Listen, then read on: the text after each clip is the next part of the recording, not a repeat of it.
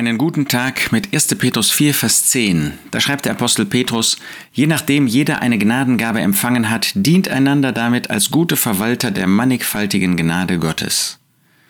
Das ist so ein Bibelvers, der mir sehr auf dem Herzen liegt.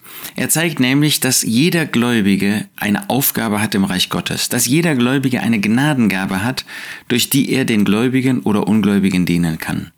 Hier steht nicht, je nachdem wenn oder ob jemand eine Gnadengabe empfangen hat, dann soll er damit dienen, sondern je nachdem jeder eine Gnadengabe empfangen hat. Jeder von uns hat eine Gnadengabe, jeder von uns hat eine Gnade, um zu dienen.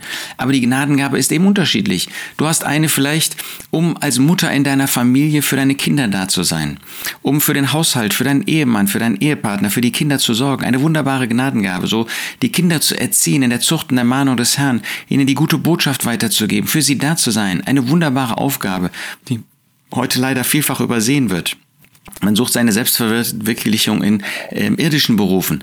Aber wenn der Herr dir eine Familie geschenkt hat, äh, eine herrliche Aufgabe. Ähm, aber der Herr hat uns auch andere Aufgaben gegeben. Ähm, vielleicht hast du Kinder im schulischen Alter und kannst ähm, mit kleinen Kindern eine Kinderstunde machen und Nachbarskinder einladen.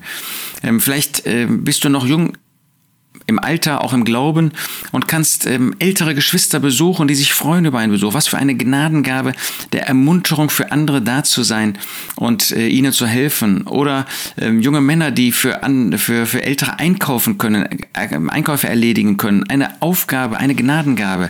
Vielleicht auch das Wort Gottes weiterzugeben, das Evangelium weiterzugeben. Als Evangelist tätig zu sein, wenn der Herr dir diese Gnade gegeben hat. Versuche nicht ein Leben lang zu suchen, was könnte denn die Gnadengabe sein, sondern über übernimm einfach, übernimm einfach die Aufgaben, die der Herr dir vor die Füße legt. Du wirst schon sehen, dass es da ein vielfältiges Arbeitsfeld gibt und tu das einfach und dann wirst du sehr schnell merken, ist das deine Aufgabe oder nicht. Je nachdem jeder eine Gnadengabe empfangen hat, dient einander damit.